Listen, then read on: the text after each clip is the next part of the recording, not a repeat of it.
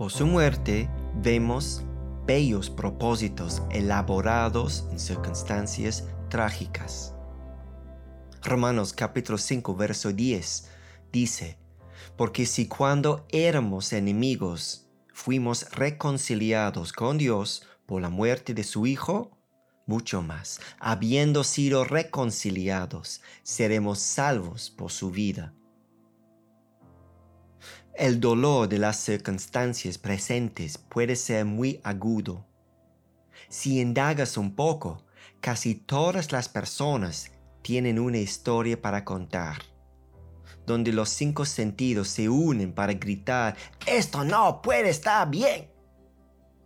Dolor de iglesia, dificultades económicas, enfermedades, accidentes, hijos rebeldes, comportamiento compulsivo podrido, malestar político, violencia y miedo en las calles, resentimiento, división familiar, angustia matrimonial, sentirse completamente incomprendido o algo completamente distinto.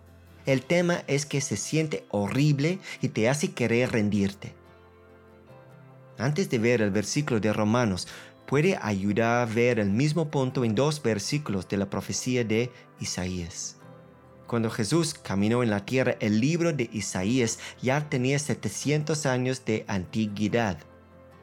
Para él, hubiera sido como un documento del imperio Chimú, o unos, uno de, de finales de la Edad Media.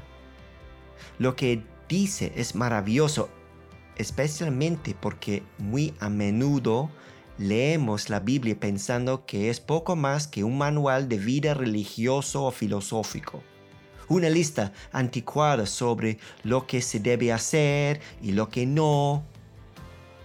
Si nos cuesta entender la Biblia, por ejemplo, Isaías 53, sufrimiento del siervo del Señor, estamos en buena compañía. Hechos 8 habla de un político africano de alto rango que sabía que no sabía. Pero vamos a leer Isaías 53 versos 10 y 11. Pero quiso el Señor quebrantarlo, sometiéndolo a padecimiento. Cuando Él se entregue a sí mismo como ofrenda de expiación, verá su descendencia, prolongará sus días y la voluntad del Señor en su mano prosperará. Debido a la angustia de su alma, Él lo verá y quedará satisfecho por su conocimiento, el justo, mi siervo, justificará a muchos y cargará las iniquidades de ellos. Isaías 53, versos 10 y 11. Al menos tres cosas ofensivas son abundantemente claras. En primer lugar, el siervo justo enfrentó circunstancias horribles. Y sabemos eso por el lenguaje quebrantado, padecimiento, angustia de su alma, son términos no tan difíciles de entender. Y todo en nosotros sea parte de tales experiencias.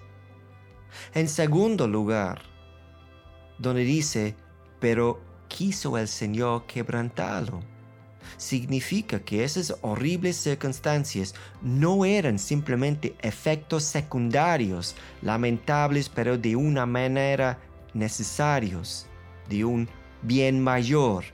No, eran la sorprendentemente directa y deliberada voluntad de Dios.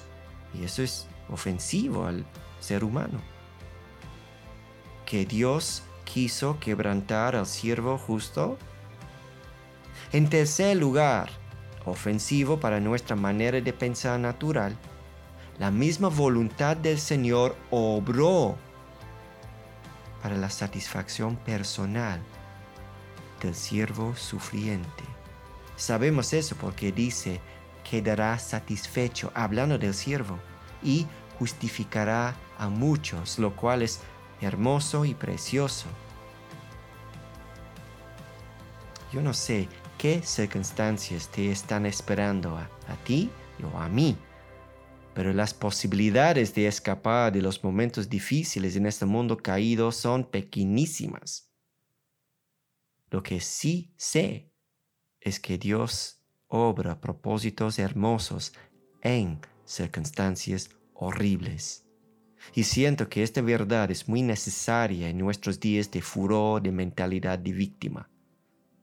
Ahora, veamos la misma idea expuesta en Romanos capítulo 5, verso 10, el versículo al inicio de la página.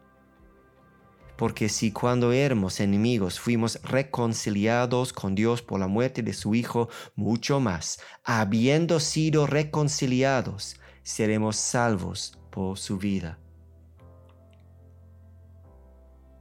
Lo que sea que haya sido logrado, fue logrado por la muerte de Cristo, la cual fue horrible en todo sentido que puedo imaginar, fue horrible, sí, pero definitivamente no fue por las puras. Dios estaba obrando propósitos hermosos, específicos. ¿Qué fue lo que se logró? Un escritor se tomó el tiempo para describir 50 propósitos independientes en este, en este versículo. Vamos a ver dos de ellos. Uno, cuando éramos enemigos, fuimos reconciliados con Dios. El propósito de reconciliarnos con Dios. Nada menos que cuando vivíamos como enemigos de Dios. El segundo propósito en este texto, donde dice, mucho más, habiendo sido reconciliados, seremos salvos por su vida. El propósito de salvarnos cada día de nuestras vidas hasta la eternidad.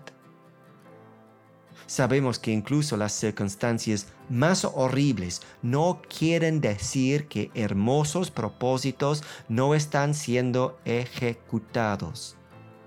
Podemos sonreír en la tormenta y sabemos eso por la muerte de nuestro Señor Cristo Jesús.